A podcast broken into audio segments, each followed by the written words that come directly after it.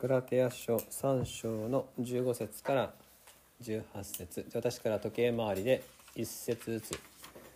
読みましょう。ではお読みします。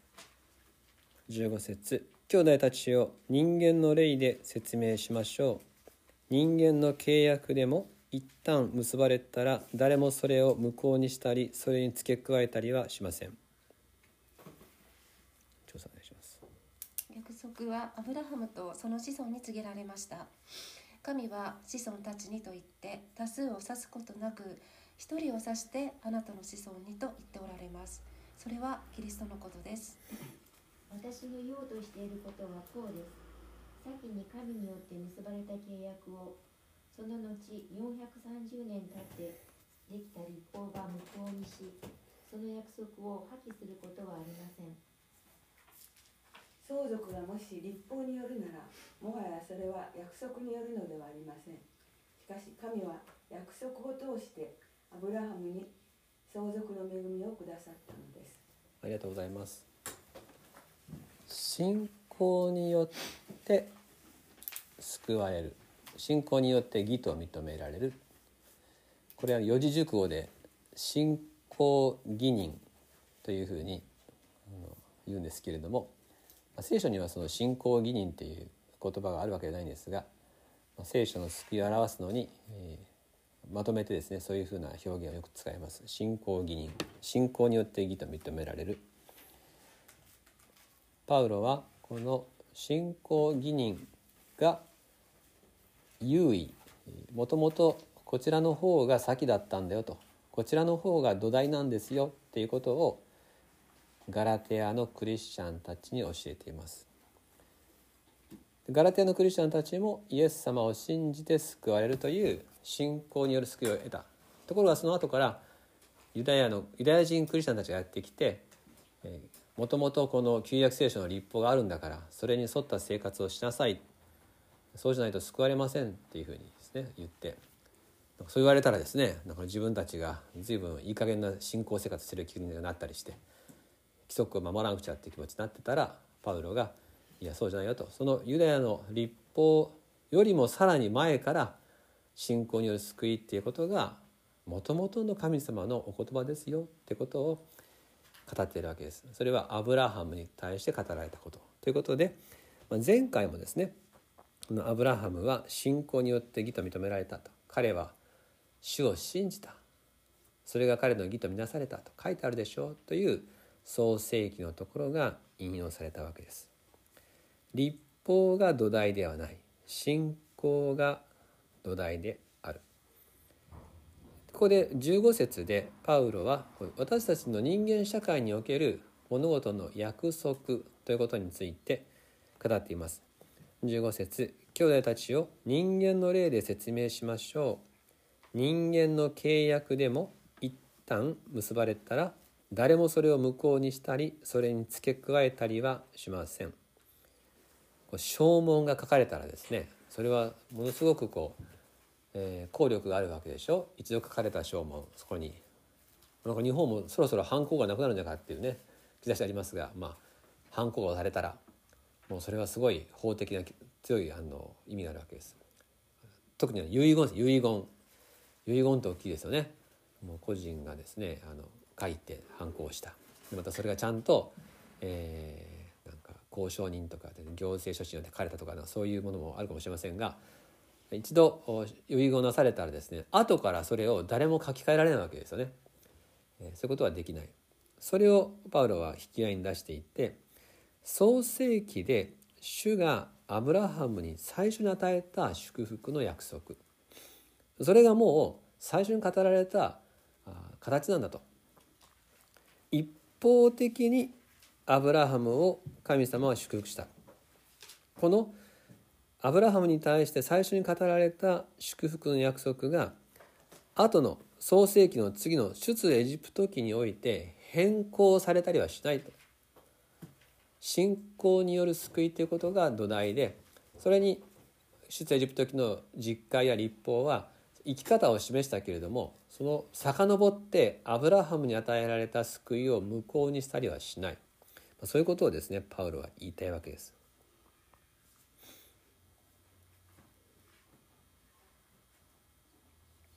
そしてパウロは、えー、さらにですねアブラハムへの言葉の中にすでに私たちが得ているキリストによる救いも指し示されているっていうんですね。でそれが16節でですねアブラハムに対して「あなたの子孫に」っていう表現が何回も繰り返されて「あなたの子孫にこの土地を与える」とか「あなたの子孫は豊かに増える」とかっていう言葉あるんですがその「あなたの子孫に」っていう言葉が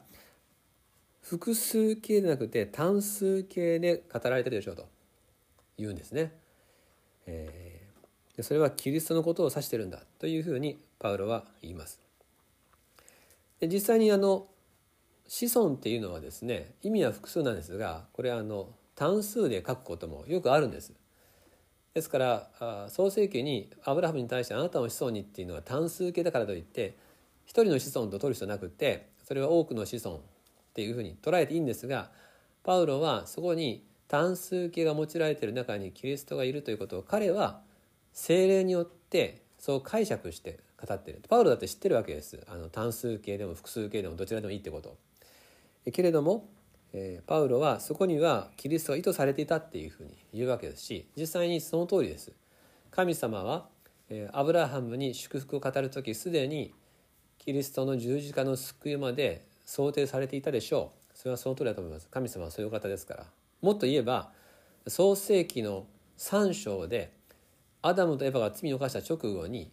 蛇に対して「お前は呪われる」と。そして「お前と女の子孫の間に敵意を置く」彼はお前の頭を踏み砕きお前は彼のかかとに噛みつくっていうあの不思議な表現をしてそこではもう彼って一言言ってるわけでしょその時にこの女の子孫から生まれて蛇を踏み砕くそして蛇サタンがそれに対して噛みつく彼とは誰のことなのかってことがすでに創世紀3章で示されてるわけですね。あの箇所から始まって神様はすでに罪を犯した人類を将来どのように救うかということの計画があるんだなということがそこでも味わうことができます。パウロはそういったところを指して旧約聖書全体の中に救い主が指し示されているということをその中の一つの理由としてですねアブラハムに対してあなたの子孫にっていうのが複数形じゃなくて単数形を使われているっていうことで説明しています。神様の大きな計画の中で最初に人類に示された救いは信仰による義である。そうパウロは言いたいわけですね。でそれはアブラハムだけじゃなくてその後のイサクもそうなんです。その後のヤコブもそうです。彼らはまだ立法を知りませんでした。けれども神様の言葉を信じその信仰によって義と認められました。このようにして信仰のみなんだと。本当に神様が与えてくださる愛を信じるかどうかなんだというのが聖書の源流でありこれは何も変わっていないそしてこの信仰による義が受け継がれて今に至るということをパウロは言いたいわけです。途中からですね行いによるにそういうふうにですねこの恵みの相続が変更したりはしないわけです。それが17節に書いてありますね。私の言おうとしていることはこうです。先に神によって結ばれた契約をその後430年経ってできた立法が無効にしてその約束を破棄することはありません。モーセに対して実戒が与えられて旧約聖書の立法というものがはっきりと示されたそれはもう明確に私たちの生活をですね細かく教えるものでした目に見えるですね教え。えー、分かりやすい指針です。人はそれに対してですね、えー、すごく影響されそれを守ればいいんだっていうことになりそしてどうすれば表面的に守りつつ自分の内側ではですね欲を満たそうかっていうそういうことのためにですね立法を用いたりしていびつな形のこの歩みになっていった。しかしパウロはもう全然最初は変わらなかったんだと。神様とあなたの関係なんだよと。救いは。神様の救いを信じる信仰によって生きるということは何も変わってないんだと。いうことをですねこのようにして説明し続けているわけです。恵みの相続は神様の愛から来るものであって何か立法を行うことじゃないんだと。最初からそうなんだよと、あなたたちが出会ったイエス・キリストの救いそれが神様が与えたかったものでありアブラハムの時から始まってずっと神様という方は祝福しようとして語ってくださる方なんだよと。それがまあ18節でまとめられています。相続がもし立法行いです行いですね。立法によるならそれはもはやもはやそれは約束によるのではありません。しかし神は約束を通してアブラハムに相続の恵みをくださったのです。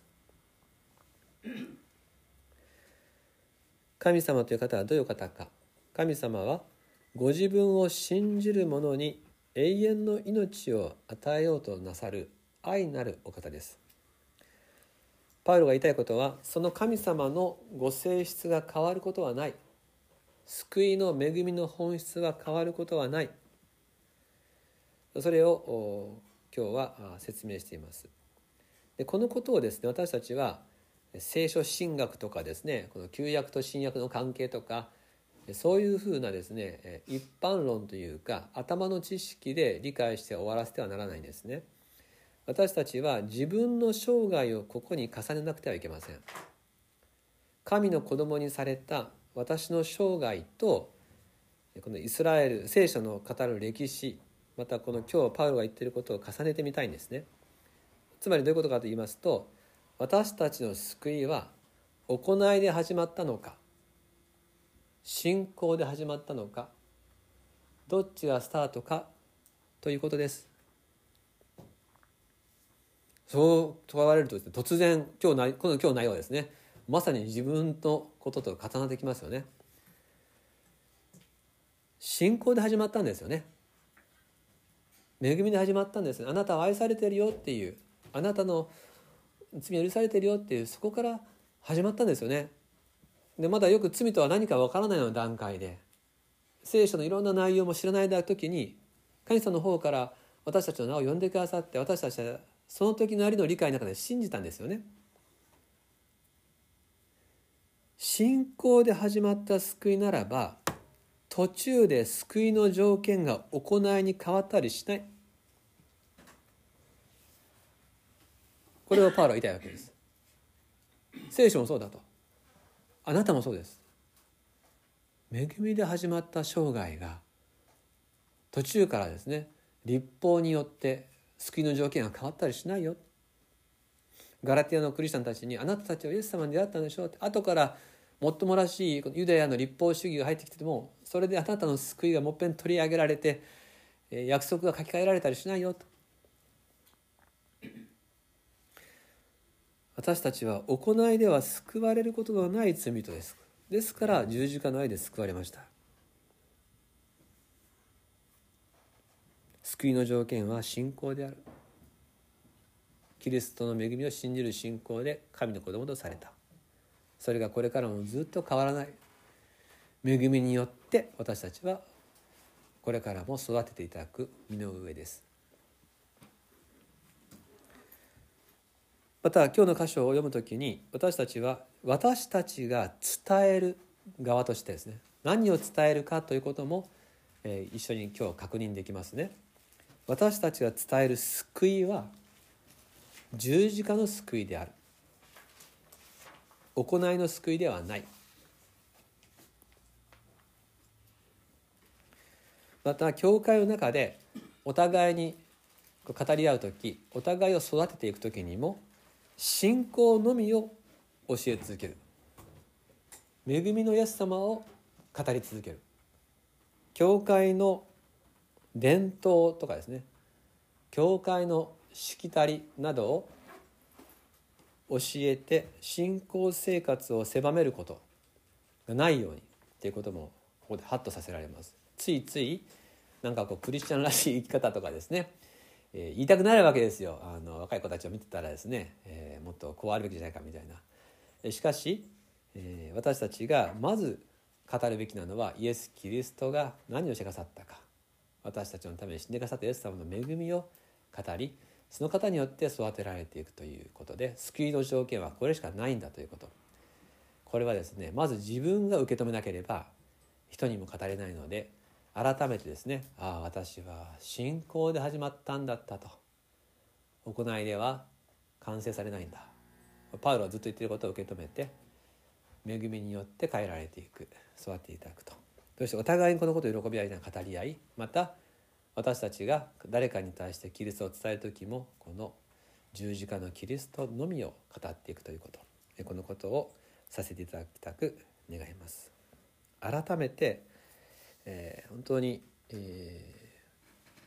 ー、このすごく単純なことなんですけどもこのパウロが教えている原則を心にご一緒に刻みましょう。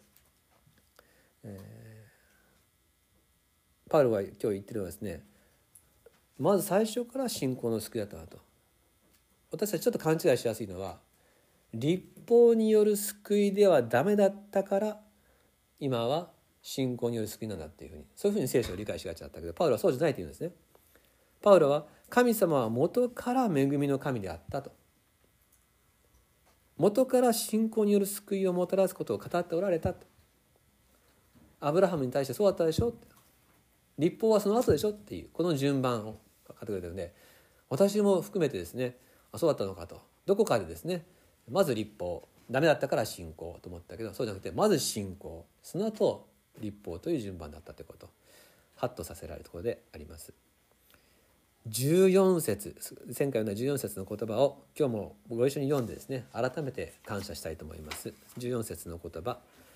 よろしいでしょうか？3はい。それはアブラハムへの祝福がキリストイエスによって違法人に及び私たちが信仰によって約束の御霊を受けるようになるためでした。お祈りします。天のお父様アブラハムへの祝福あなたは祝福となりなさい。そのような大きな人生丸ごとを取り扱うあなたの祝福をアブラハムが信じた。それが彼の義とみなされた。同じ恵みが私たちにも差し出されている。イエス・キリストの命を懸けた救いが差し出されており信じるだけで許され救われるということ。それに水増しせず割引せずに受け入れるようにとダイナミックに聖書が今日も迫ってくださいます。約束の御霊がうちに住む。この豊かな恵みをあなたは最初から私たちに与えた願ってくださっていた。一つ一つの言葉を聞くとき確かにその通りであるということを思わされます。しかし主よこんな大きな救いを差し出されては私たちはどう受け止めてよいのか。こんな素晴らしいことを本当にこの身の上にこのまま受け止めてよいのかという思いにすらされます。けれどお言葉ですから私たちは受け止めます。イエス・キリストの十字架の救い罪の許し精霊が住んでくださるという恵みを書かれてある通りに私たちは信じます。あなたの子供として恵みの中を私たちをこれからも育ててください。ただただあなたの御心が私と私たちと関わる全ての人の上にこれからも実現しますように。皆をあがめます。救い主イエス・キリストの名によってお祈りいたします。アーメン。